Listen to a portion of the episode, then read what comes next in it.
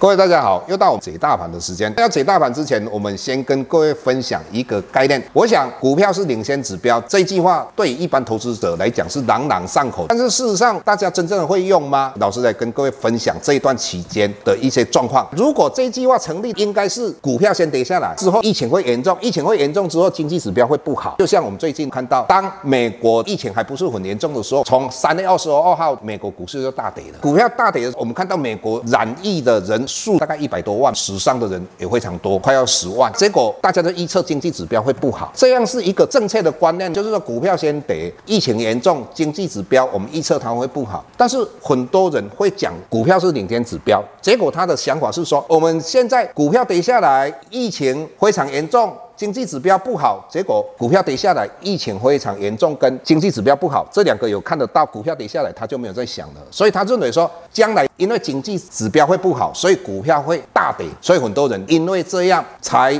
去放空台股，造成我们做一个 V 型反转，很多做空的人被嘎空。那老师在思索，是不是这一句话大家了解的不彻底？请啊，各位投资人好好去思考这个问题。那第二个，我们要看到今天台股跌了快要两百点，这个老是也没有预测到说它会跌到两百点。老师认为说，应该今天跌个七八十点应该是正常的，因为台股也是涨到一万一千点。老师一直跟各位讲，真正的。台股要突破一万一千点的，那上个礼拜老师说应该要在三个礼拜，而原因很简单，是一个时间的对称。我们到三月九号大盘才跌破年线，相对的现在来算的话，大概要再经过九天的时间，季线的扣底刚好就是三月九号那一天跌破年线的。相对的季线将来往上扬，我想季线绝对有相当作为多空的一个指标。我们看到今天到底发生什么事情？重点有两个，第一个重点就是中国大陆。要对香港制定所谓国安法，他要做这件事情严重吗？当然，我们要看川普的反应啊，川普反应非常激烈，所以这个当然严重。我们看呃，香港今天的股市大概跌了一千三百多点，这个跟川普的反应有有没有关系？绝对有关系。川普曾经讲，他可能会用非常激烈的方式来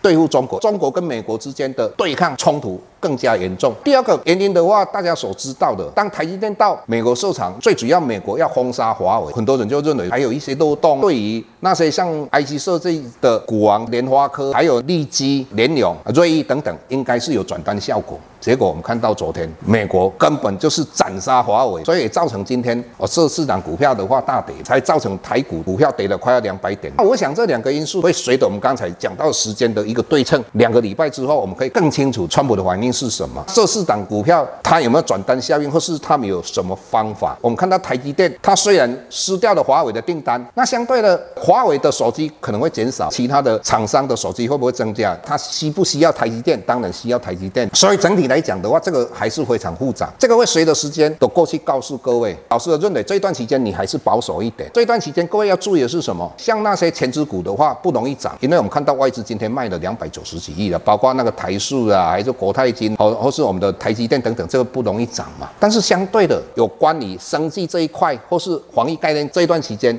应该会下来的，因为这两个事件的发生，老师认为在生技股里面就有一些股票还是继续会涨。像老师这个礼拜清三在 Plus Boy 谈到一档个股，结果清四的话，它就涨停板，就是一个生技股，可以注意哦。有关于生技股这一块的话，应该还是有非常有机会的。第三点呢，老师要跟各位谈到很多金融商品，我说实话，涨的时候涨到你无法相信，跌的话跌到你要自杀。这些我们又可以应用在石油上的。上个月的话，我们看到纽 A 原油期油盘中跌到负四十块啊，结算负三十七块，很多人死在这个地方啊。史上最多的应该是中国，这个到底是不是美国的阴谋？真的非常好玩。各位，大家都认为说石油不可能在很短的期间涨到二十块。星期四的晚上，美国纽约原油的话涨到三十三点多啊，四十块涨到三十三点多，这个幅度相当的大。所以金融商品的话，可怕的地方在这个地方。当然，石油涨到这个地方，就只有能告诉你一件事情，我不敢说。这疫情不会延续下去，但是至少这个疫情最严重的已经过去了。我们可以了解到，之前强调，我们知道经济指标经济不会非常的好，但是绝对不是灰天鹅，这一点各位要了解。再来，我们看到有一点啊，值得我们高兴的是什么？